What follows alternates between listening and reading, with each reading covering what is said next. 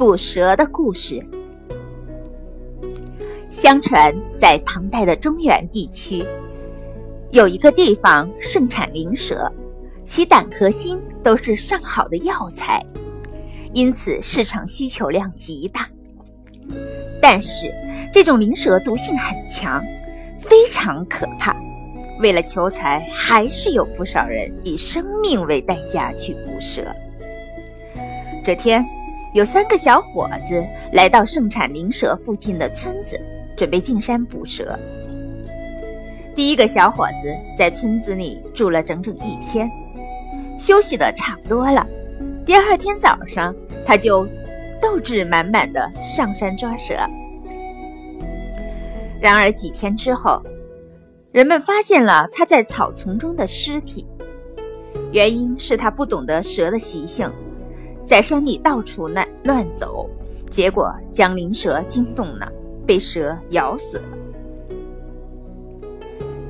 第二个小伙子见此情景，吓得够呛，对抓蛇产生了严重的心理恐惧，结果整日在山的入口处徘徊，最终一事无成。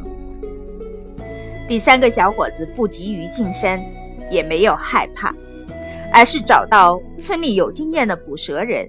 向他们询问如何寻找蛇穴以及引诱蛇出洞的技巧，同时还掌握了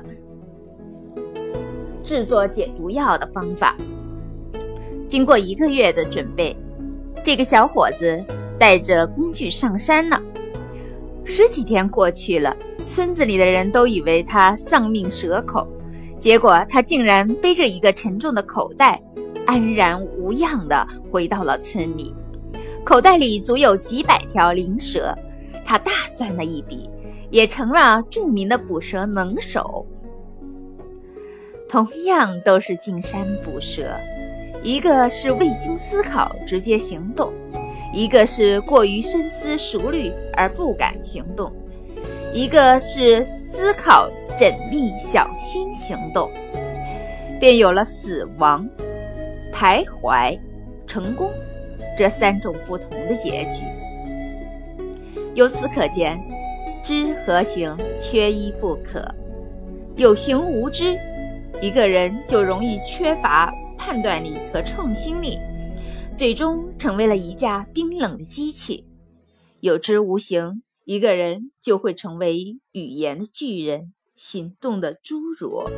即使掌握再多的知识。也没有意义。